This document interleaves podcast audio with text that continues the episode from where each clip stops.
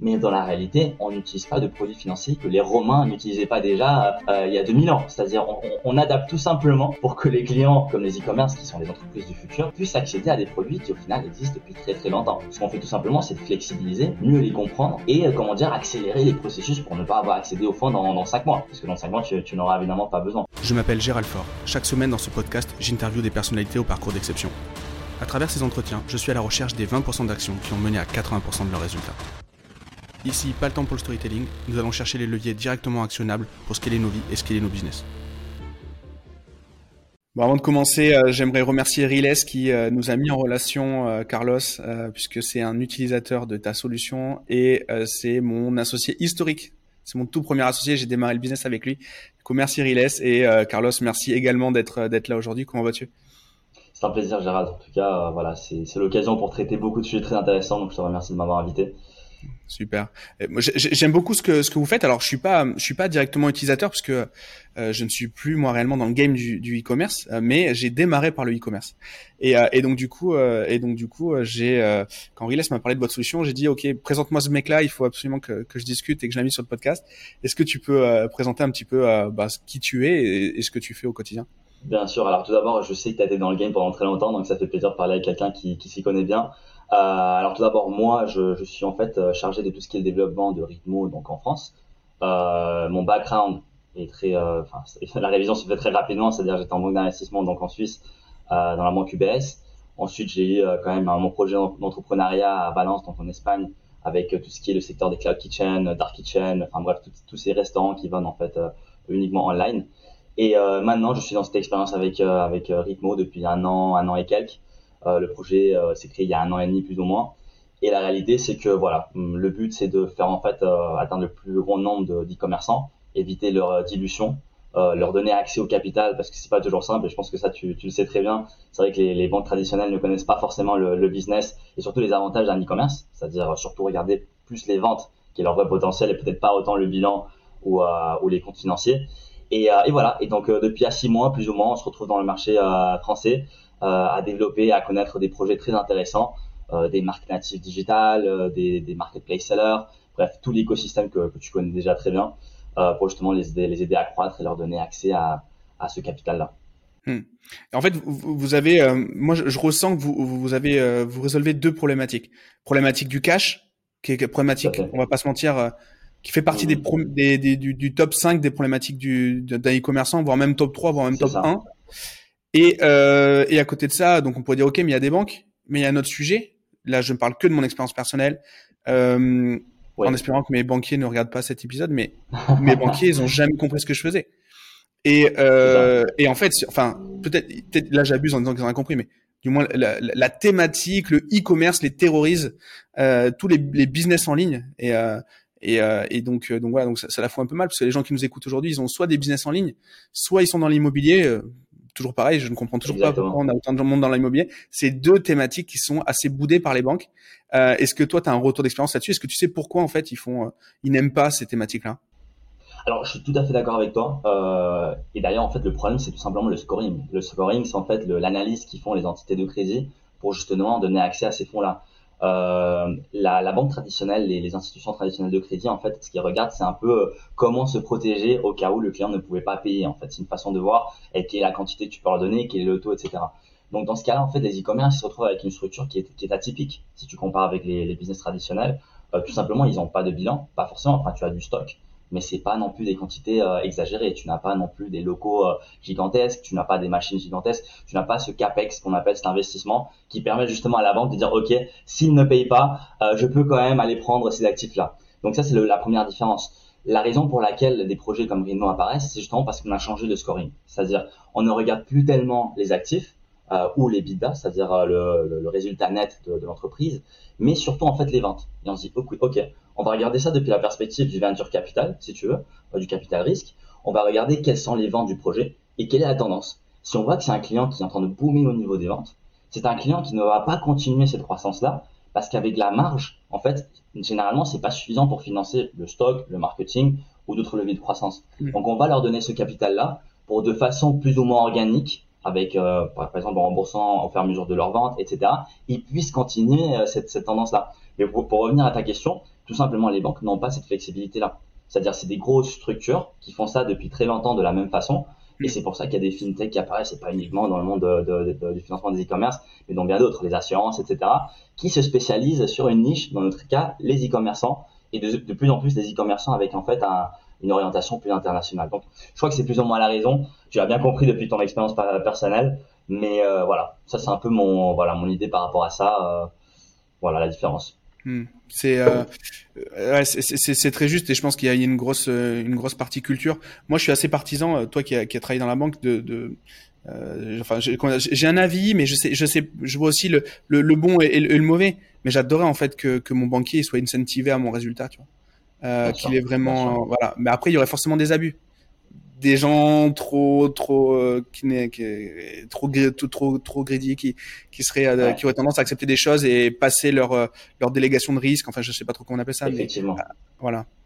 C'est-à-dire l'analyse de risque au final il est ultra important. C'est-à-dire c'est vrai que nous on est beaucoup plus flexible mais il reste fondamental. C'est-à-dire tu peux pas donner du capital à tout le monde ni tous les montants que que les clients peuvent, peuvent avoir besoin. Par exemple en ce moment on se retrouve pile avant le Q4 il y a plein d'e-commerçants qui ont besoin d'acheter du stock et, euh, et, voilà, ils te disent donne-moi tout ce que tu peux me donner parce qu'ils sont convaincus qu'ils vont revendre avec une marge de X%, mm. etc.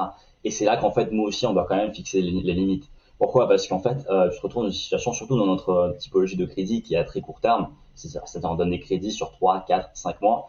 Euh, si le client prend trop de capital, il va se retrouver à rembourser un pourcentage sur ses ventes hebdomadaires trop élevé. Et donc c'est là qu'en fait tu peux créer une friction réelle. Et on a vu des cas, et on a appris surtout en fonction de, de ces cas-là euh, avec leur opération. Et si cette friction existe, tu peux même euh, détruire l'entreprise, c'est-à-dire elle peut mourir tout simplement parce que le leverage, c'est-à-dire le pourcentage de dette par rapport aux ventes, a été euh, excessif. Donc tout à fait, il faut, faire attention avec ça. Et, euh, et, et, ouais, c'est très clair. On, on, va on va parler de ça et on va parler notamment aussi des un sujet. Euh, je, je, tease un petit peu, mais de tous ces e-commerçants qui ont lancé leur business pendant le Covid. On en parlera un petit peu après, mais c'est un sujet c'est un sujet euh, qui est vachement qui est vachement intéressant. Euh, Est-ce que du coup tu peux décrire un petit peu qui est ton ton client, à qui tu à qui, quel est le e-commerçant que tu vas financer?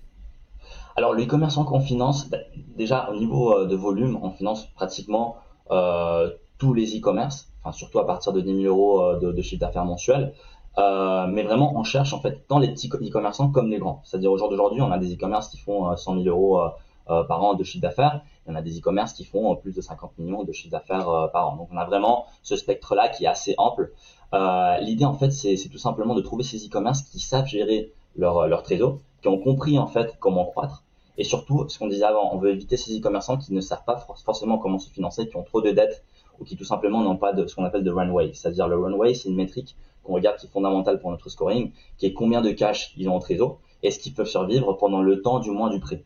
De telle façon en fait que nos prêts, notre financement ne soit pas considéré ce qu'on appelle un breach, c'est-à-dire euh, comment dire un entre-deux si tu veux euh, pour survivre, mais plutôt qu'ils aient bien compris la dynamique et disent ok ce qui est là c'est vraiment pour croître. Je vais acheter du stock, je n'en ai pas forcément besoin, mais c'est vrai que si j'avais plus de fonds, je peux aller au-delà euh, des, des, objectifs que j'avais dans un début. Donc ça, c'est plus ou moins la typologie euh, qu'on qu cherche en ce moment. Et, et, et, et justement, euh, votre canal d'acquisition aujourd'hui, donc là, on, on, fait un podcast, il y a peut-être des gens qui vont chercher à te contacter, etc. Est-ce que euh, comment vous êtes développé? Vous avez commencé par quel pays? Parce que tu nous parles de la France, euh, mais oui. mais du coup, est-ce que tu peux revenir un petit peu là-dessus? Bien sûr. Alors, Rimo est une entreprise espagnole, c'est-à-dire on a commencé à, à Madrid. L'équipe, la plupart de l'équipe d'ailleurs est, est, encore ici. On a ensuite développé le Royaume-Uni, j'en faisais partie d'ailleurs pour pour ce développement-là. Puis ensuite la France et euh, aussi le Mexique, euh, mais cette fois-ci euh, du côté d'Amérique latine, comme beaucoup d'entreprises espagnoles qui vont directement s'étendre dans ces marchés-là, qui sont en plein en plein boom de, de, de, croissance, etc. Donc dans ce cas-là, voilà, on, on, a développé de cette façon-là. Par rapport à comment est-ce qu'on obtient, par exemple, nos, nos clients, c'est très simple. On a les techniques habituelles, c'est-à-dire du outbound, c'est-à-dire contacter directement les entreprises qu'on voit qui peuvent être intéressantes justement pour les financer du inbound, c'est-à-dire toutes les personnes qui viennent directement à nous euh, parce qu'ils ont vu ou bien des publicités ou, ou bien ils ont parlé avec quelqu'un qui a pu utiliser le, euh, le produit. Et évidemment, après, euh, toutes les actions de communication, c'est-à-dire tous les podcasts et toutes les activités qu'on peut faire pour justement diffuser cette idée et que les gens connaissent parce que c'est vrai que pas, pas souvent les e-commerçants savent qu'ils ont accès à ces fonds-là. Mm. C'est-à-dire, je crois que beaucoup, ils se, ils se retrouvent voués, si tu veux, à dire, OK, ma banque ne me donne pas de fonds, euh, je dois acheter du stock, j'ai une croissance qui justifie justement que je fasse achat de stock, et ma marge ne me le permet pas. Donc voilà, hum, c'est intéressant de diffuser à partir des podcasts comme, comme mm. celui-ci pour que les gens justement ils connaissent qu'il y, a d'autres choses et qu'on s'adapte de plus en plus à, leur, à leurs besoins. Hmm. Et, et, justement, l'équipe fondatrice, ça m'a fait un peu halluciner quand on avait préparé ah l'épisode. Vous avez une équipe fondatrice avec des gros, gros, gros profils. Est-ce que tu peux nous, nous ah en parler un petit peu? Alors c'est des machines, c'est-à-dire au final on a on a quatre fondateurs. Euh, le principal au jour d'aujourd'hui c'est le, CEO, donc euh, Raimundo Burguera. Il a créé des entreprises dans, la fintech pareil, justement pour donner euh, du financement aux, petites et moyennes entreprises euh, concrètement au Mexique. Il a ensuite vendu cette entreprise à une des principales banques espagnoles. Et en fait, c'est un entrepreneur en, série. Ensuite, on a, on a Ivan Peña, euh, qui en fait, voilà, il travaillait à JP Morgan, donc il était, il était un des, chefs de son département au niveau de, de JP Morgan à Genève aussi. Euh, et donc c'est celui qui apporte un peu le, tout ce qui est la connaissance du, du, du secteur financier. C'est une des personnes chargées justement de, de trouver ces fonds-là, euh, par exemple pour les successifs rounds d'investissement qu'on fait chez Rimo. Ensuite, euh, on a Iñaki, qui est en fait euh, était le CPO, donc le Chief Product Officer de, de Typeform, une des principales startups de, euh, de Barcelone. donc, c'est un profil. Ah, je savais pas que c'était espagnol. Je savais pas que c'était espagnol Typeform. On utilise. Ah, je croyais. Ah, ok, super, très bien. Voilà, très donc, très bon Exactement, voilà. Et donc, c'est fondamental d'avoir quelqu'un qui a pu aider à, à mm. ce développement d'un produit aussi voilà, intéressant, hein. au, final simple, mais à la, à la, à la fin utile. Euh, et donc, c'est la personne qui nous a aidé justement à développer beaucoup de solutions au-delà du financement pour justement s'adapter le mieux possible à, tout, à tous les besoins financiers d'un e-commerce. Donc, euh, et au final, on a Pragit. Donc, ça, c'est le mastermind au niveau financier, c'est notre CFO. Euh, il est indien. Et euh, la réalité, c'est que c'est la personne justement qui fait le scoring, qui, qui, nous permet de déterminer à qui on donne des fonds, quelle quantité, et justement d'aider aux clients de croître de façon saine, c'est-à-dire sans excès, euh, et voilà, mm. dans des limites qui, qui soient justement les, les adéquats. Donc euh, voilà, ça c'est l'équipe qui a fondé euh, Ritmo. Euh, voilà, mm, c'est assez complet comme tu peux voir et effectivement c'est assez costaud les profils qu'ils ont. C'est top. Et du coup, euh, pour euh, présenter un petit peu les solutions, parce qu'en fait, il y a pas c'est pas qu'une solution. Il y a plusieurs, euh, il y a plusieurs produits dans le catalogue. Est-ce que tu peux nous expliquer un petit peu où ça commence et où ça finit votre votre champ d'action? Alors au final, et, et, toi, tu, tu, as eu justement l'expérience dans tout ce qui est le monde e-commerce. Je crois que tu vas comprendre tout à fait. Je crois qu'il faut mettre, se mettre dans la peau de quelqu'un qui a développé une activité comme celle-ci. Au final, je crois que tu as deux besoins fondamentaux. Je crois.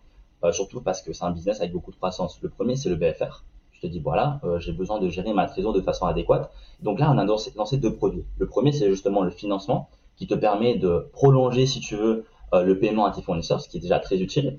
Mais de l'autre côté, en fait, tu peux aussi aider au BFR du côté de, de tes ventes. C'est-à-dire beaucoup de, de, clients vendent par exemple via des marketplaces ou même des plateformes via, euh, comme par exemple Shopify, ils reçoivent pas les fonds euh, immédiatement. C'est-à-dire il y, a, y a toujours un délai euh, dans la réception de ces fonds-là. Donc, ce qu'on a fait aussi, c'est développer, et ça sera en live euh, d'ici une deux, deux, semaines, c'est développer une activité en fait de account receivable, c'est-à-dire on, avance ces revenus-là pour que tu reçoives les fonds directement euh, dès que tu les as, dès que tu les as fait, et en fait tu payes tes fournisseurs sur 3, 4, 5 mois. Donc en fait les e-commerce qui historiquement se trouvaient dans une situation de, trésorerie compliquée de par leur croissance, avec ces deux formules à la fois, en fait, ils peuvent avoir une, bah, une tout simplement une situation de trésorerie beaucoup plus saine. Donc, donc, ça, se rapproche très fortement d'un facteur en fait. C'est un petit peu ça. Exactement, exactement. Mmh. C'est-à-dire qu'au final, les produits, c'est exactement ça. D'ailleurs, si tu penses, c'est excellent parce que les produits, on parle de fintech, Rimo, une fintech, innovation, et c'est vrai. Mais dans la réalité, on n'utilise pas de produits financiers que les Romains n'utilisaient pas déjà euh, il y a 2000 ans. C'est-à-dire, on, on, on, adapte tout simplement pour que les clients, comme les e-commerce, qui sont les entreprises du futur, euh, dans tout ce qui est retail, puissent accéder à des produits qui au final existent depuis très très longtemps. Ce qu'on fait tout simplement, c'est de flexibiliser mieux les comprendre et euh, comment dire accélérer les processus pour ne pas avoir accédé au fond dans, dans 5 mois. Parce que dans 5 mois tu, tu n'auras évidemment pas besoin. Mais donc le premier point c'est justement optimiser le BFR et, la, et le deuxième point c'est justement optimiser la marge. Je crois que c'est les deux choses que plus ou moins on tient en compte quand on a un e-commerce. Et comment on fait pour optimiser la marge? Et eh bien là c'est plus pour les e-commerçants euh, ou vendeurs online euh, internationaux. Ce qu'on fait en fait c'est leur donner euh, des conditions préférentielles pour les paiements internationaux. Par exemple quelqu'un qui achète en, en Chine va devoir payer euh, son paiement SWIFT qui va lui coûter 30-40 euros avec sa banque traditionnelle, eh bien nous on va réduire x2, x3 justement ces coûts-là. Et ensuite le paiement de, de FX, le change de devise, quand tu payes dans une monnaie étrangère, ça te prend 3 points, 4 points de marge si tu travailles avec ta banque traditionnelle. Nous on réduit encore une fois ça par 3 ou 4. Donc euh, mmh. l'idée c'est vraiment que si tu as cette envergure internationale, par exemple si tu as des ventes par exemple au Royaume-Uni et tu dois faire ce changement en euros, ce change de devise qui en, principe les, euh, les entreprises, les e-commerçants ne tiennent pas forcément compte, euh, soit moins cher. Parce que tous mm. les points que tu peux te, comment dire, t'épargner au niveau de, du change de devise ou des paiements internationaux, ça va directement en fait sur ton résultat net. C'est-à-dire si tu évites 1% euh, de change de devise, c'est 1% que tu vas gagner de plus à la fin du mois, euh, justement dans ton résultat net de, de ton e-commerce.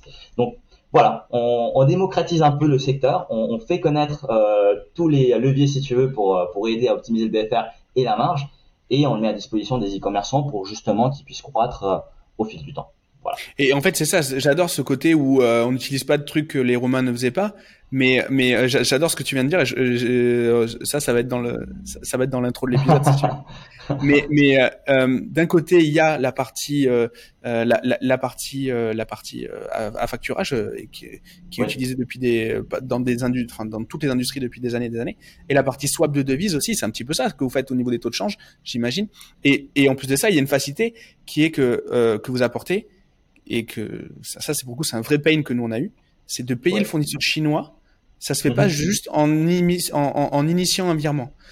Tu fais le virement, le banquier t'appelle, il comprend pas pourquoi, alors tu as déjà expliqué 20 fois, et ton chinois trop lance, ce qui est normal, il envoie pas la cam, ce qui est normal, il est pas payé. Du coup, tu as des problèmes de SAV, etc., etc. Et si ça dure, moi, ça m'est déjà arrivé d'attendre, de devoir, euh, pour un virement de, de, quelques dizaines de milliers d'euros, ne pas pouvoir euh, payer mon fournisseur chinois euh, et d'avoir des vraies problématiques business, SAV, euh, etc. Donc moi j'étais sur un modèle, j'avais pas de stock, j'avais juste un, stock tampon chez le chez le fournisseur, mais donc du coup il y a les produits qui ne partaient pas, mais c'est une vraie vraie vraie galère euh, ce genre de truc là. Donc euh, donc il y a vraiment un intérêt à passer par quelqu'un qui comprend le métier. C'est vraiment, je, remets le, le doigt dessus. Hein. C'est-à-dire, effectivement, les banques, généralement, euh, ils ont, comment dire, euh, je sais pas si c'est ce qu'on appelle des due diligence, mais dans, tous les cas, un paiement en Chine euh, ne passe pas directement euh, mm. comme un paiement, évidemment, dans l'Union Européenne. Donc ça, c'est tout à fait vrai. Dans notre cas, en fait, la solution qui, justement, travaille avec ce pain-là, comme tu disais, c'est la solution de invoice finance. C'est-à-dire, tu as une ligne de crédit et tu, en fait, tu télécharges tes factures et on paye nous directement le, euh, le fournisseur. Donc c'est à nous de gérer justement s'il y a un inconvénient ou pas mm. euh, pour, euh, pour payer le client. Mais la réalité c'est que comme en fait la solution est adaptée pour payer entre autres euh, à des fournisseurs internationaux, il n'y a pas ce problème-là. C'est-à-dire si le client il télécharge la facture avant 10 heures du matin, la facture est payée, est payée le même jour. Donc ça lui évite aussi le temps justement de gérer ça et, et ça assure que justement le, le paiement il va partir. Donc tout à fait d'accord avec toi. Et, et, la genèse de ce projet-là, parce que tu, tu, nous faisais la liste des, des, des fondateurs, ils ont euh, des profils de, de fous, mais ils n'étaient pas dans le monde du e-commerce. Donc du coup, comment ils sont arrivés à, à cette industrie-là et pourquoi cette industrie-là? Alors au final, euh, ils étaient quand même dans le monde de l'e-commerce, surtout le, le, le, fondateur, parce qu'il finançait euh, tout ce qui est petite moyenne entreprise. Il y avait certains euh, e-commerçants qui étaient qui se développaient là-dessus aussi. Donc on, ils avaient déjà ces, cette, cette connaissance-là. En fait, c'est tout simplement parce que quand tu analyses l'industrie du retail, rends compte qu'en fait les, les, pourcentages de croissance ne sont pas les mêmes entre la, les mm. retail traditionnels et, euh, et, après on, on roule euh, tout ce qui est en ligne. Donc en fait ils, sont, ils ont découvert euh, qu'il y avait une, une vraie opportunité là-dessus. Ils se sont retrouvés en fait avec une situation où une fois que tu analyses, tu vois effectivement que euh, l'accès au capital n'est pas simple. Et en fait, ça, c'est quelque chose qui, qui, qui, a une solution. Parce que si toi, tu crois dans le monde de l'e-commerce, tu vois le potentiel, et tu es sûr que certains e-commerce, surtout si tu fais une analyse correcte, bah, ils vont continuer à croître et ils vont devenir les principaux exposants, si tu veux, euh, au niveau du retail euh, mondial, très probablement d'ici quelques mois, parce qu'encore aujourd'hui, euh, quelques années, pardon, encore aujourd'hui, tu vois qu'il y a des entreprises euh, e-commerce, enfin des e-commerce qui font 30, 40 millions. Et dans le futur, euh, ce sera pas étrange de voir des e-commerçants qui font des chiffres d'affaires de 1000 millions, etc. Il y en a déjà quelques-uns d'ailleurs. Donc, le but, c'était en fait de donner tout simplement accès au capital, démocratiser l'accès au capital, donner euh, accès à la solution qu'on faisait initialement, qu'on ne fait plus tellement, qui est le Revenue-Based Finance, que tu en as entendu euh, certainement parler. Euh, et maintenant, ensuite, on a adapté la solution en ligne avec le Revenue-Based Finance, mais en changeant un peu la solution vers en fait, euh, voilà, des solutions tout simplement plus simples. Parce que avant, par exemple, le Revenue-Based Finance, c'est une solution qui te permet en fait de te financer et rembourser avec un pourcentage de tes ventes. Mais on s'est rendu compte qu'en fait, c'était très variable. Parce que si d'un coup, tu avais un boom de vente, alors il mm. se trouvait qu'une semaine, tu devais rembourser trop, alors qu'en fait, toi, tu allais recevoir les, semaines, les fonds peut-être dans deux, trois semaines. Et donc, en fait, on se retrouvait avec une gestion de trésorerie, encore une fois, qui n'était pas optimale. Donc, pour revenir à la genèse, le but, c'était justement de faciliter la santé financière des e-commerce, leur donner les, les, les, tools, si tu veux, pour qu'ils puissent gérer euh, ce, cette situation financière, et tout simplement qu'ils puissent croître euh, sans la peur euh, de voilà de faire un rang d'investissement qui va leur prendre 30-40% de leur de leur boîte qui en plus va se faire d'ici 5-6 mois ou parler avec la banque qui tout simplement va leur dire écoute je sais pas ce que tu fais euh, pourquoi t'as pas de bilan euh, c'est bizarre. Là tu, tu, tu, mets le doigt sur quelque chose que je voulais aborder c'était les alternatives à votre solution. Oui. Du coup, tu en parlais à l'instant, il y a le fait de se diluer, de faire rentrer, donc là-dessus, on, on, on, va juste expliquer, donc se diluer, faire rentrer un investisseur dans son capital qui va amener, euh, qui va amener des fonds pour se développer. Là, là-dessus, les inconvénients, bah, du coup, perdre une perte de, son, de sa boîte, ça c'est clair. Du, du coup, devoir la céder. Euh, mais également, tu parlais du, du timing, et ça, c'est vraiment très important. Et dans les levées de fonds, c'est ce qu'on oublie. Euh, et très souvent, quand tu parlais tout à l'heure du bridge, le bridge, c'est parce que justement, on n'a pas prévu ce délai, euh, ce délai de closing de l'investisseur. Est-ce que là-dessus, tu peux, tu peux, passer quelques, quelques temps? Bien sûr. Alors, en fait, ce qui est important, c'est de, de, de, connaître en fait le, ce qui est le coût du capital. C'est-à-dire, pas tous les fonds te coûtent la même chose. C'est-à-dire, généralement, dans la banque, c'est très simple. Tu as un taux d'intérêt et tu sais quel est ton coût de capital. Mais par exemple, quand tu te dilues, le coût de capital réel, c'est ce qu'on appelle le WACC. C'est-à-dire, c'est vraiment quel est le coût de perdre un pourcentage de ta boîte au cours du temps, pendant le temps que l'entreprise va exister et qui va à un moment donné générer des mmh. dividendes. Ce coût-là est très très très élevé. Donc en fait, le but euh, d'une entreprise, c'est surtout d'éviter la dilution euh, pour, pour éviter ce coût de capital qui est beaucoup plus élevé que la dette en général. Euh, et ensuite, effectivement, le timing, il est extrêmement long. C'est-à-dire, euh, toi, tu te retrouves avec des besoins de capital généralement d'e-commerce qui, en fait, c'est ce qu'on appelle les OPEX, c'est-à-dire le, financement de tes opérations, euh, tant marketing comme, euh, stock, etc. Tu vas pas vouloir recevoir les fonds dans 5-6 mois qui prend en général un grand investissement bien fait. Donc, en gros, déjà, de plus point de vue-là, le financement, le, le de capital ne va pas t'intéresser. La levée de fonds ne va pas t'intéresser pour le financement de ton activité e-commerce. Ça, c'est le, le premier point. Ensuite, euh, le deuxième point, euh, si on compare par exemple avec, euh, avec les produits banquiers, on a le, problème de la non-compréhension, si tu veux, de la banque par rapport à notre business. Et ça, c'est un point qui est fondamental. Et le principal problème que tu vas avoir là, c'est que d'un côté, c'est plus rapide que la levée de fonds. Tu vas peut-être avoir les fonds dans un mois. C'est pas non plus le plus rapide du monde. Par exemple, le Greenmo le fait en une semaine maximum. Mais en fait, surtout, tu vas te retrouver avec un montant qui t'intéresse pas. Parce que ils vont regarder ton bilan, tu en as pas et ils vont te donner en fait euh, une quantité proportionnelle à ce bilan-là, à tes actifs. Donc si toi par exemple tu avais le but et tu es sûr et tu sais qu'avec 50, 100 000 euros, 200 000 euros, tu vas atteindre tes objectifs, la banque, la banque elle va peut-être te donner 30, 40. Donc déjà là, il y a un deuxième problème au niveau des quantités. Voilà. Et ensuite, il y a la solution de Rigmo et d'autres, parce que c'est-à-dire, c'est vrai que euh, l'écosystème est en train de croître de façon à bénéficier de plus en plus ce type de, euh, de business, ce qui est extrêmement positif. Euh, donc, tant Ritmo comme d'autres solutions, ce qu'ils font, c'est te donner cette flexibilité, te donner les fonds le plus vite possible, et surtout une quantité qui ait du sens et qui soit proportionnelle non pas à ton bilan, mais à tes, à tes ventes, à ton historique de vente et ton évolution. Donc voilà, ça c'est, je, te dirais la, la principale, euh, voilà, les principales différences entre les différentes hmm. typologies de financement que tu as aujourd'hui quand tu as un e-commerce. Et justement, tu nous parlais donc le bilan versus la solution que vous utilisez, et justement comment ça se passe? Vous technologiquement, comment vous scorez, euh, vous scorez votre risque Alors, euh, il y a une première analyse, tout simplement pour euh, décider le montant et faire une première proposition, c'est-à-dire le client, il doit quand même accepter une offre indicative pour dire, OK, je continue, ça m'intéresse, très bien. À ce niveau-là, ce qu'on fait, c'est très simple. On se connecte tout simplement au compte de, vente des clients, c'est-à-dire ça peut être un Shopify, ça peut être un marketplace du style Amazon, ça peut être n'importe quoi, où on puisse en fait voir sur une plateforme de tiers, en fait, les ventes du client. Une fois qu'on a connecté ça, en 24 heures, on analyse ce qui est fait ce qu'on fait tout simplement, en fait, c'est un forecast euh, des ventes qu'on attend du client. On tient compte, par exemple, de la saisonnalité et on fait une analyse qui soit vraiment adaptée au business de l'e-commerce. Euh, si, par exemple, c'est un e-commerce qui vend directement via son site, on tient aussi compte, par exemple, du, marketing. Dans le cas des marketplace sellers, c'est un peu différent, étant donné qu'ils te donnent déjà euh, le marketplace, la visibilité dont, dont, tu as besoin. Donc, en fait, avec ça, on te dit, voilà, on te donne 100 000 euros, par exemple. Ou on te donne une ligne, parce qu'on peut ou bien donner une enveloppe, ou bien te créer une ligne que tu peux accéder au fur et à mesure, de, tes, besoins. Le client il accepte, il dit ok, euh, bah, écoute Carlos, ces quantités me, plaisent. Et là on passe en fait à ce qu'on appelle le scoring. C'est ce que tu disais avant. Donc on fait une analyse pour voir si effectivement on peut valider cette opération là. Et là en fait ce qu'on regarde c'est fondamentalement le, le, niveau de dette du client, c'est-à-dire est-ce qu'il a une dette qui est euh, voilà correcte par rapport à, à, son, à, son, activité, surtout aux ventes, mais même plus au bilan ni aux ventes. Est-ce que le remboursement de cette dette est un, est un pourcentage déjà aujourd'hui trop élevé par rapport à ses ventes? Parce que dis-toi que si, la, si le remboursement de la dette est plus grand que la marge du client, il a vraiment un problème. C'est-à-dire au niveau opérationnel, c'est là où il y a, on a ce qu'on appelle le red flag, non? On dit ok, il faut faire peut-être attention avec ce client-là. C'est un peu comme quand tu vas acheter ta maison, regarde ton reste à vivre à titre personnel quand tu vas acheter l'immobilier. C'est un petit peu ça, j'ai l'impression là, ce qui se passe, euh, mais dans le cas du exactement. Tu peux faire plein de parallélismes avec euh, le, le, secteur immobilier euh, sur ce point et d'autres, et peut-être qu'on va, on va en trouver d'autres. Euh, mais c'est vrai que ça c'est un premier point, c'est-à-dire le niveau de dette doit être correct, parce que aussi ça te, ça te fait comprendre que le fondateur, le, le CEO, sait comment gérer son entreprise, et voilà, il reste quand même dans, dans, les, dans les marges qui sont correctes. Donc ça, c'est le premier point, la dette.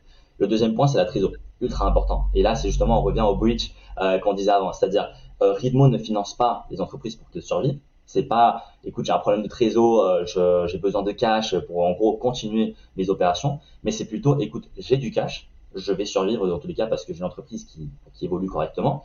Mais si j'avais plus de cash, en fait, je pourrais financer mon stock, je pourrais financer mon marketing, je pourrais financer mon agence de, euh, de n'importe quoi euh, dont tu as besoin pour justement croître. Euh, et c'est là, en fait, où nous on rentre. Et c'est ces deux variables, en fait, qui sont les plus fondamentales euh, au final pour notre résultat. Et, tu vois que c'est complètement différent à l'analyse que, que peut faire par exemple le Donc on, on revient encore au, au sujet. Et, et, et, si admettons j'ai un produit qui cartonne et je décide d'en lancer un deuxième. Donc j'ai un an de j'ai un an d'historique sur mon produit A, je vais lancer un produit B. Euh, par contre, je vais avoir des coûts de shooting, je vais avoir des coûts de stock, je vais avoir des coûts de, de marketing, de, de, de, de, com de manière générale. Euh, mais c'est un lancement. Du coup, j'ai pas vraiment de, de visibilité sur son succès puisqu'on sait que tous les produits, hélas, ne, ne fonctionnent pas euh, d'office. Euh, est-ce que ça c'est le genre de projet que vous financez? Oui, on peut financer sans, sans, problème. C'est-à-dire, au final, on a une typologie de produit qui est tout simplement une enveloppe. C'est plus la ligne de crédit où tu télécharges tes factures, stock, etc. Mm. Mais en fait, c'est une enveloppe que tu reçois directement sur ton, ton wallet de Ridmo. Donc, tu as en fait un compte dans Ridmo et tu utilises ces fonds, euh, voilà, comme tu, comme tu le sens, euh, comme tu crois que, que c'est le plus opportun. Donc, effectivement, tu pourrais financer le lancement d'un nouveau marché, d'un nouveau produit, parce qu'au final, ça fait partie de l'évolution ou de, du développement de n'importe e-commerce. Donc, euh, il n'y aurait pas d'inconvénient là-dessus. Mm. Ok, donc il n'y a pas besoin d'avoir forcément de l'historique sur un sur un produit en particulier.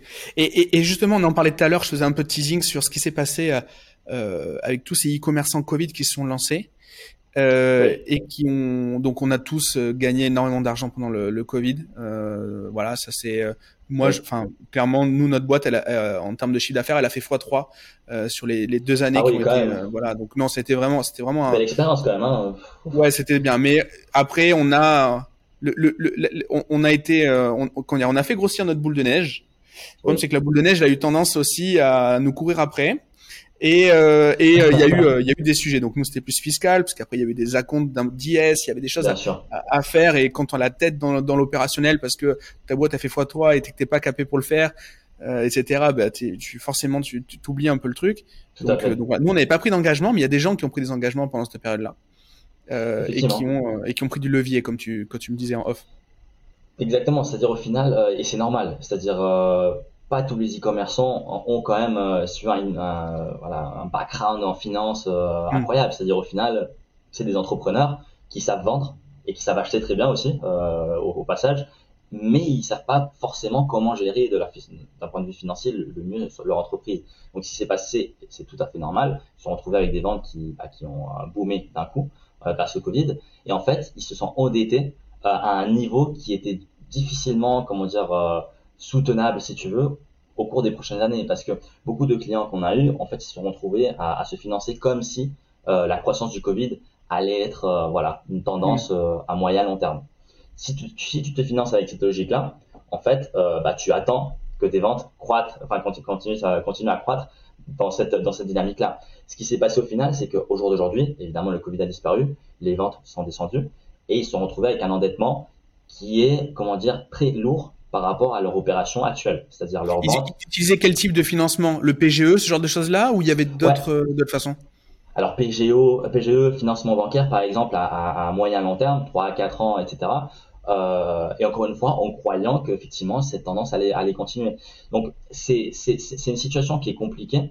Ceci dit, euh, je crois que le point positif, le point le plus important de, ce sujet-là, c'est que les e-commerçants, ils ont mûri énormément. C'est-à-dire le Covid leur a permis de gérer leur stock comme jamais, parce qu'ils ont compris ce qui est tout d'un, coup avoir un choc de stock et avoir vraiment besoin de tripler d'un coup et gérer justement leur logistique. Donc ça, c'est quand, même un, un, learning très important pour, euh, pour les e-commerçants. D'un autre côté, ils se sont rendus compte qu'au niveau de financement, il faut faire attention. Donc, euh, c'est-à-dire, c'est des expériences que quand même ils gardent pour eux et on le voit au jour d'aujourd'hui, qui sont beaucoup plus euh, mûrs, si tu veux, au niveau de, de la gestion de leur de leur e-commerce. Et ensuite, euh, bah, tout simplement, ils, ils, savent gérer avec des situations, avec euh, des saisonnalités qui, qui, qui, peuvent changer et tout simplement des changements de tendance euh, du, du, marché. Donc, en final, je pense que le Covid a été très positif pour le secteur en général. Mais c'est vrai qu'au niveau de financement, comme tu le disais de façon très juste, beaucoup d'entreprises se sont beaucoup endettées et maintenant on se retrouve avec avec cette situation où il faut quand même réduire la dette au même temps qu'ils maintiennent leur croissance. Donc c'est pas toujours simple. Mm. Mais, euh, mais c'est là que euh, bah, justement leurs directeurs financiers ou des solutions comme comme Ridmo vont en faire de leur mieux justement pour limiter et pour essayer d'adapter le mieux possible en fait l'utilisation de capital à leur cycle de, de, de, business. Et, et, justement là tu, tu, touches un truc, tu dis le directeur financier ou Ritmo. Et justement c'est un vrai sujet. Est-ce que vous vous avez un, une volonté un petit peu de conseil ou c'est pas votre métier? Comment vous le voyez ce, ce point-là? C'est-à-dire qu'on on, est, on conseille, mais c'est-à-dire euh, quand même avec une certaine distance, parce qu'au final, l'entrepreneur, euh, bah, le roi dans son business, c'est lui qui gère et, personne d'autre, parce qu'entre autres, on n'a pas la sensibilité que lui-même il peut avoir. C'est-à-dire, je parle souvent avec des e-commerçants, euh, ils me disent, écoute, donne-moi le cash parce que je, je vais y arriver. C'est-à-dire, je vais faire un x2, un x3, etc. Et au final, ils y arrivent. Évidemment, moi, j'ai pas cette sensibilité-là, mais c'est vrai qu'il y a certains critères qui sont plutôt, basiques et c'est là où en fait rentre le scoring de, de. C'est-à-dire très souvent, on se retrouve avec des solutions, euh, bah, avec des compétiteurs, par exemple de, de euh, pourquoi pas le dire, qui donnent beaucoup plus de fonds que nous. Nous, on a tendance en fait à essayer d'adapter le plus possible l'accès aux fonds pour qu'ils accèdent au moment adéquat, aux quantités correctes. C'est-à-dire parce que sinon, on se retrouve à leur donner trop d'argent qu'au final, ils n'utilisent pas, ils utilisent même pas forcément tout d'un coup et qu'au final augmente le coût de capital parce que si tu as tout d'un coup une enveloppe de 300 000 euros que tu dépenses pas euh, les derniers 200 000 euh, d'ici deux mois mais tu payes quand même pour euh, pour cet argent là c'est absolument pas logique donc ça c'est un premier point mais aussi en fait le remboursement et encore une fois on revient à la, gestion de trésorerie c'est ultra important parce que tu vas rembourser dans, dans le cas de Ridmo c'est une solution qui se rembourse de façon hebdomadaire tu dois faire gaffe à que le remboursement n'ait ne, ne, pas un impact négatif sur tes, sur tes opérations. Donc c'est vrai qu'on a cette tendance-là à aider et à expliquer pourquoi on donne ces quantités-là et pourquoi pas d'autres. Euh, et c'est tout simplement une discussion avec le client. Mais au final, c'est une, une, conversation comme on a toi et moi. Euh, de voilà, c'est la quantité qu'on te met à disposition. la raison, elle est là. Euh, si tu continues cette croissance, on peut te donner cette quantité-là. Voilà, c'est un peu la discussion qu'on a généralement avec euh, avec nos clients. Et, et, et, parce que avec le nombre de clients que vous avez, euh, vous avez forcément un, un benchmark qui peut aussi apporter.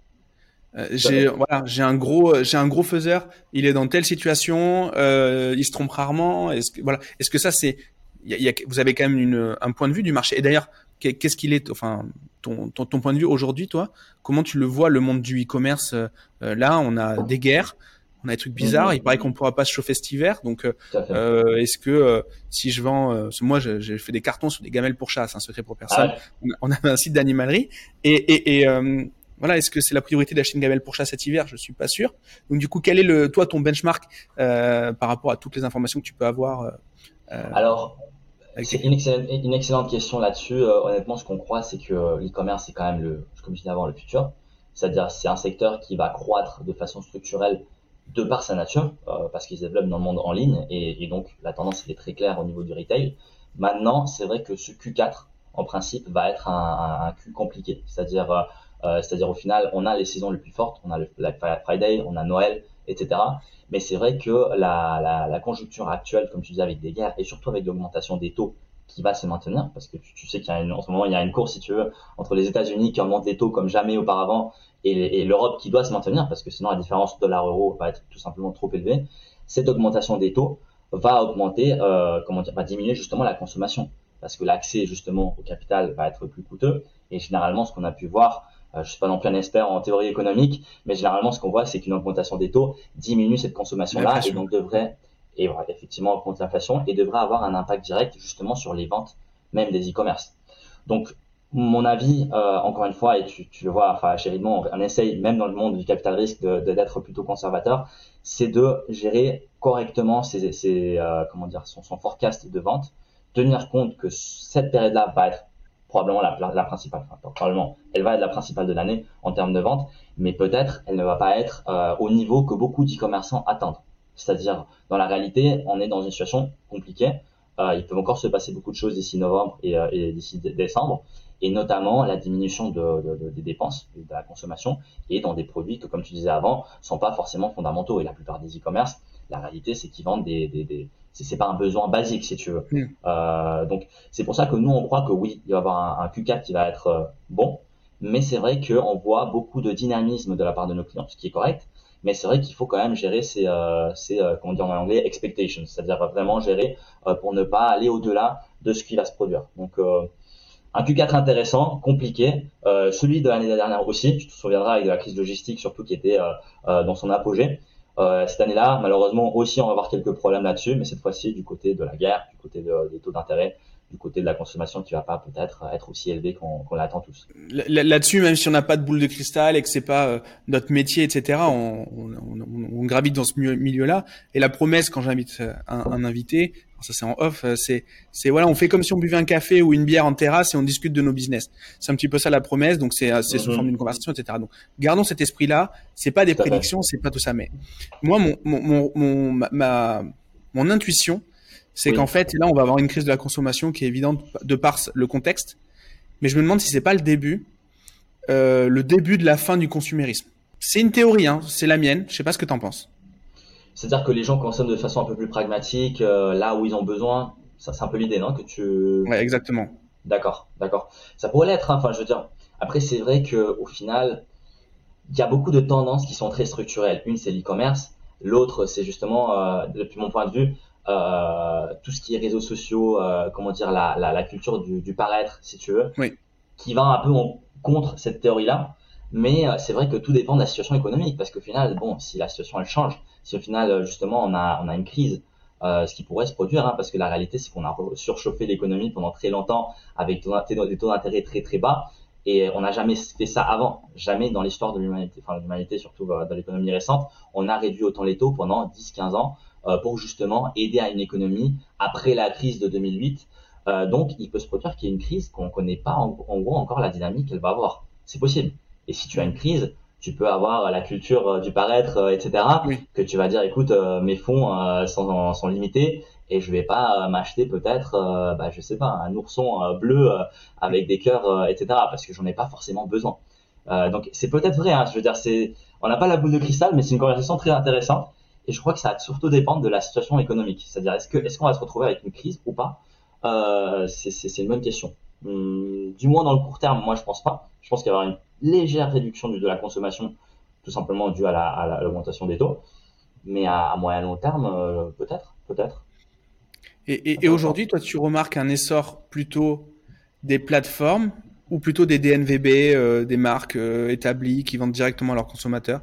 Marketplace, d'ailleurs, est-ce que vous faites de la marketplace? Si j'ai un business sur Amazon, est-ce que vous me financez Tout à fait. D'ailleurs, je dirais que c'est la moitié de, notre, de nos clients un jour d'aujourd'hui déjà c'est une dynamique qu'on aime beaucoup euh, parce qu'au final, les marketplaces te permettent d'être déjà encadré dans un voilà dans une plateforme très professionnalisée euh, qui te permet de gérer plutôt bien ton, ton business et surtout ils te donnent déjà la visibilité. Au final, c'est du marketplace. Tu payes une commission euh, au final pour que eux ils te fassent euh, comment dire mm. apparaître euh, sur le leur, leur, plateforme. Et au final, c'est un business complètement orienté à, à l'achat. Si tu es quelqu'un qui achète très bien, au final, tu gagnes la buy box, te positionnes correctement donc c'est effectivement un business que nous on aime beaucoup. Là c'est complètement orienté à l'achat de stock et le but c'est effectivement de leur faire euh, augmenter leur compétitivité, c'est-à-dire parce qu'au final, et tu le sais très bien, euh, si tu achètes un, on a un volume plus grand, tu vas avoir un des prix meilleurs et donc en principe tu devrais avoir euh, comment dire un avantage compétitif mm. pour te positionner justement sur les sur les plateformes. Donc moi je pense que les plateformes c'est une tendance qui qui va de plus en plus en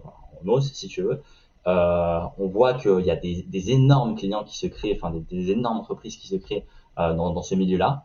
Et, euh, et, oui, on, on, a fait un pari très clair là-dessus, je dirais. Euh, quant au DNVB, c'est encore différent. Là, ça dépend de la marque que tu crées, comment tu la gères.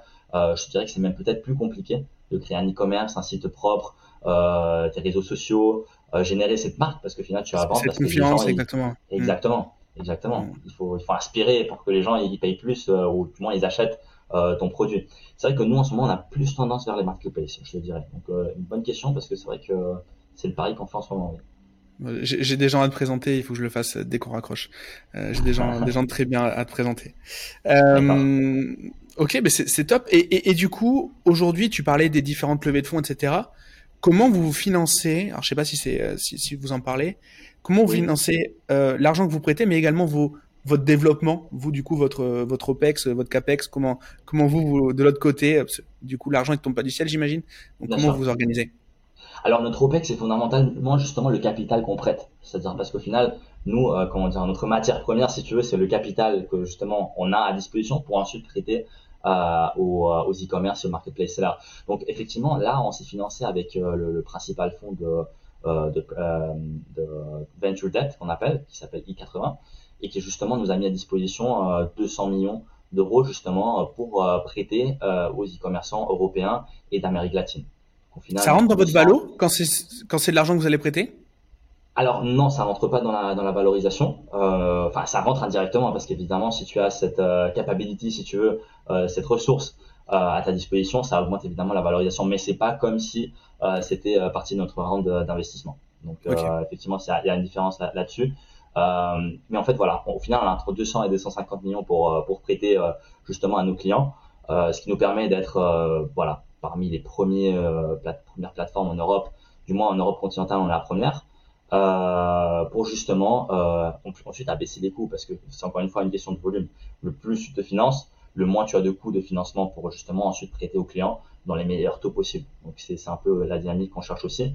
Euh, donc voilà, ça c'est du côté de, euh, du financement. Ensuite, des OPEX. Ensuite, le reste, c'est-à-dire les salaires, parce qu'au final, une entreprise technologique, c'est surtout les programmeurs, euh, les profils comme le mien, etc. Ça, on le finance surtout avec les, les rounds d'investissement. Donc euh, là, on, prépare notre, notre série A, qui devrait pas trop tarder, euh, et elle va justement nous permettre d'augmenter notre runway, encore une fois. donc voilà, les mois, si tu veux, qu'on a de, de trésor pour, pour survivre, qui vont justement aller financer bah, les, les, salaires fondamentalement. Et le but en termes de de taille de boîte Est-ce que vous communiquez sur la vision, euh, ce, qui, ce qui serait à atteindre dans les prochaines années? Parce que quand on va quand on va faire un tour justement, on va on vend on vend on vend un projet.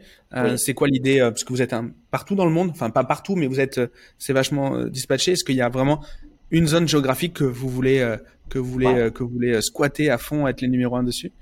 Alors c'est une très bonne question et, et, et, tout ce qui est valorisation en ce moment c'est super intéressant parce que euh, tu as vu qu'il y a, y a, un nouveau concept qui s'est qui s'est créé qui est en fait les, les down round, en fait les les, euh, les levées de fonds dans le sens inverse. Tu vois par mm. exemple des Klarna euh, qui valaient par, par, exemple comme les deux principales banques euh, espagnoles ensemble et d'un coup ils ont fait un round d'investissement et la valorisation elle s'est divisée je crois par 5 euh, tout simplement parce que le contexte actuel, avec l'augmentation des taux, etc., ne bénéficie pas les entreprises qui euh, bah, sont, euh, comment dire, dépendantes de la levée de fonds. Donc ça, c'est un sujet qui est très intéressant. Nous, on est encore une fois très conservateur là-dessus. On n'a pas une projection de valorisation. C'est vrai qu'on attend quand même avoir une, augmentation très, très, très, élevée par rapport à la, à, au round qu'on a fait série seed donc en été dernier. Et parce que tout simplement, Ridmo l'été dernier et Ridmo en décembre, janvier, euh, de l'année prochaine n'ont rien à voir. C'est-à-dire l'évolution a été complètement euh, météorique.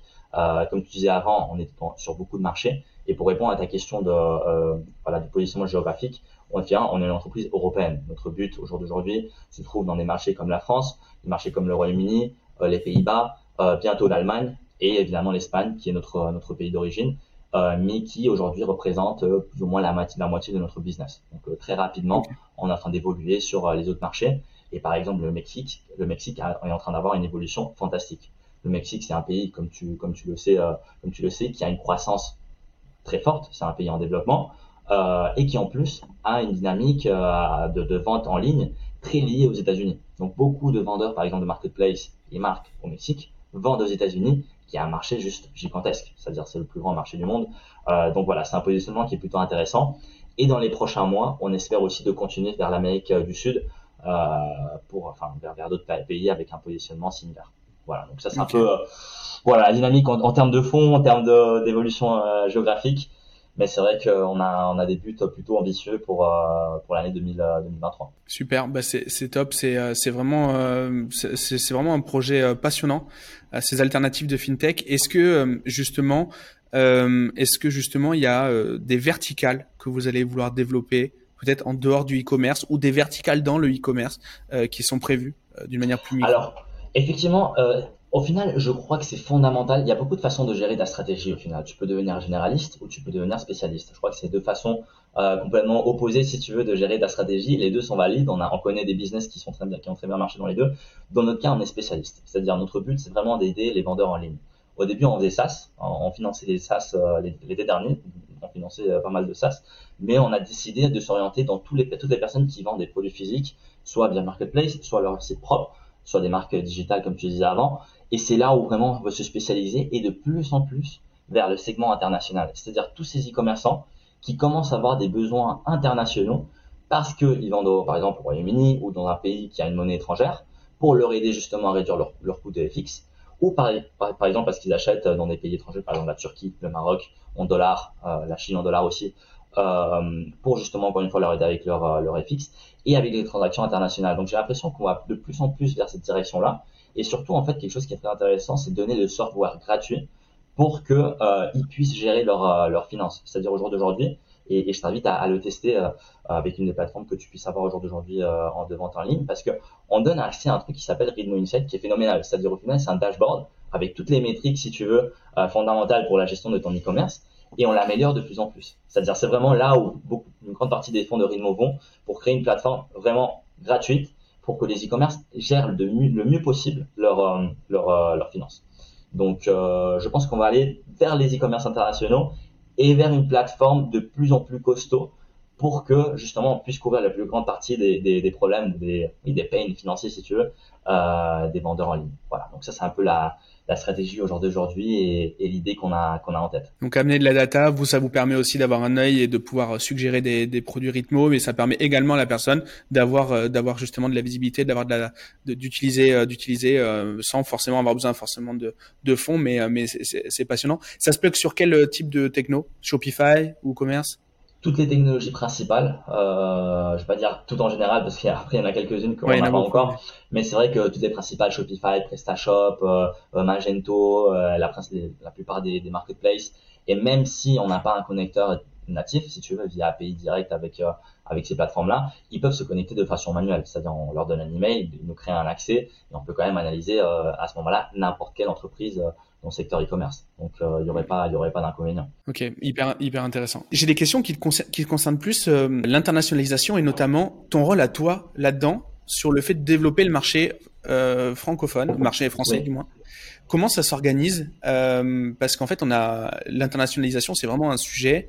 Comment vous ça se passe Enfin, comment ça se passe chez vous, pardon Et quel est quels sont tes objectifs Quelle est ta zone de manœuvre comment tu reportes, comment ça se passe, euh, ça m'intéresse vraiment. D'accord. Alors le premier point, euh, c'est-à-dire quand tu veux ouvrir un marché, du moins dans notre cas, c'est de créer un pilote, c'est-à-dire de dire, écoute, on va tester, voir si effectivement ça a du sens d'aller dans le, dans le marché français. Avant de créer un pilote, tu dois, comment dire, structurer par rapport à la loi du marché, c'est-à-dire parce que surtout quand tu te retrouves dans un, dans un marché qui est financier, le, business du crédit, euh, il faut faire très attention. Et par exemple en France, c'est le cas. Donc une fois que tu as structuré la, la, oui, la dynamique légale, si tu veux, tout ce qui est AMF, etc., on parle de ça. Et, euh, et pas que, hein, structure légale, je veux dire euh, exactement la société, le type de société, euh, comment dire, comment structurer le, le, type de crédit, etc., etc. Euh, voilà. Une fois que tu as créé cette, euh, cette structure-là, tu crées le pilote, comme je, je disais avant. Dans notre cas, ça s'est produit en novembre, décembre de l'année dernière on a contacté euh, bah, les premières boîtes euh, en leur disant voilà, on a vu votre positionnement, on est intéressé par votre euh, progression et on croit que ça peut avoir du sens justement de financer votre stock, marketing, etc. avec ces conditions-là qu'on peut vous présenter. Donc c'est là qu'on a eu les, les, premiers clients.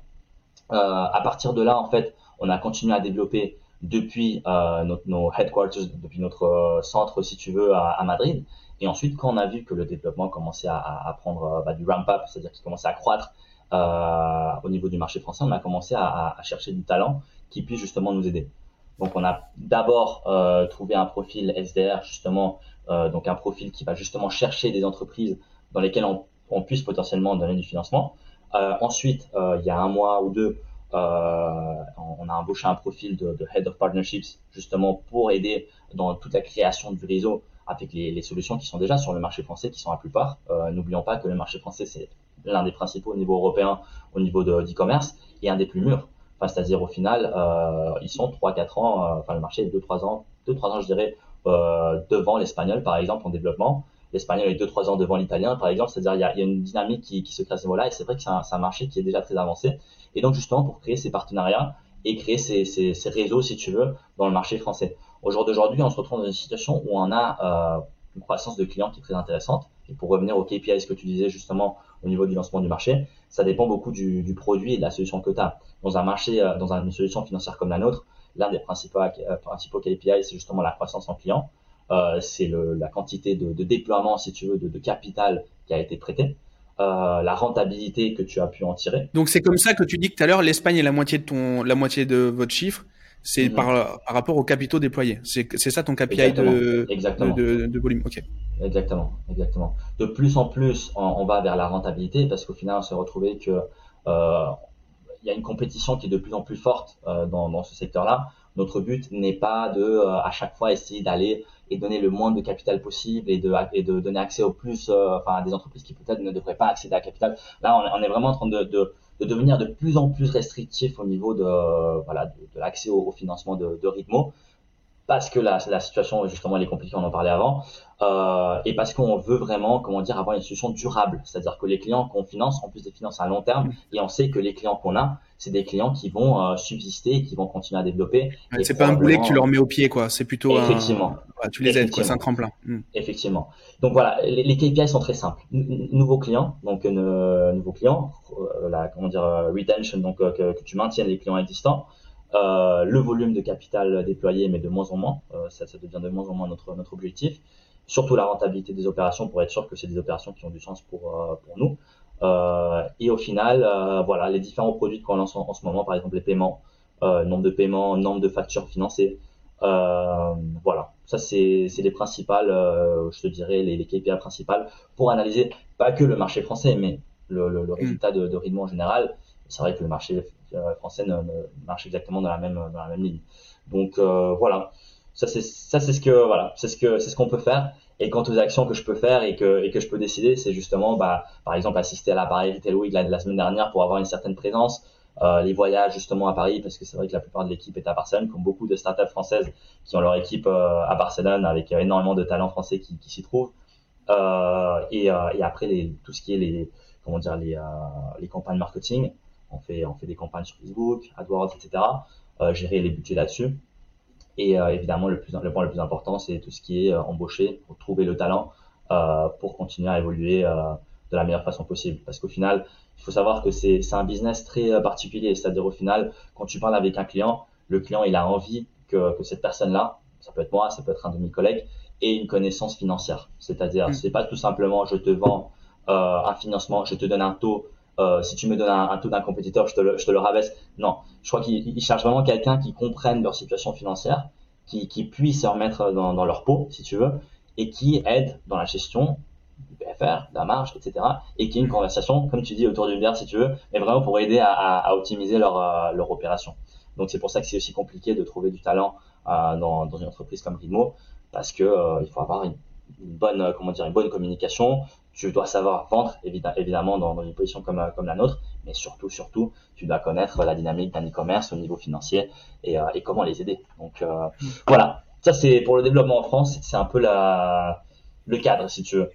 Ah, c'est passionnant. Et, et, et, les gens que vous recrutez du coup en France vont être plus justement des, des SDR, des sales, ce genre de profil-là, puisqu'en fait la, la, partie techno, elle est tout est mutualisée euh, euh au, au, QG euh, à Barcelone. Exactement. Aujourd'hui, oui, euh, on aura de plus en plus de, de, de profils, euh, de, par exemple, d'opérations, euh, de risques, d'équipes de risque, etc., qui seront, comment dire, spécialisés sur le marché français. Mais c'est vrai que la plupart de l'équipe qui va croître dans le marché français, ça va être surtout des personnes qui, qui, qui, sont menées justement à, à faire connaître cette idée, enfin cette, ce projet, et, et, trouver justement les e-commerce qui qui puissent accéder à ce financement. Donc effectivement, oui, ce sera surtout le département commercial, business development, etc. Donc SDR, BDM, Hyper intéressant, hyper intéressant. euh, L'internationalisation, c'est vraiment un sujet. On en a parlé il y a pas très longtemps avec euh, Thierry de Masteros, puisqu'ils sont dans, dans, plein de, ils sont en Espagne notamment et, ils Super sont intéressant, oui. Et du coup, euh, du, du coup, un, un, vrai sujet. J'ai l'impression d'avoir fait le tour de mes questions. Est-ce que j'en ai oublié une? Est-ce qu'il y a une question que j'aurais dû te poser et que j'ai oublié de le, bah écoute, on a, on a fait le, le tour. Euh, je, je saurais pas ajouter quelque chose d'autre. Euh, honnêtement, euh, je, te, je, te, remercie parce qu'il y avait des questions ultra intéressantes. Ça, la dynamique du marché maintenant, la, les différences entre les, les, enfin, les, les solutions de financement pour un e-commerce.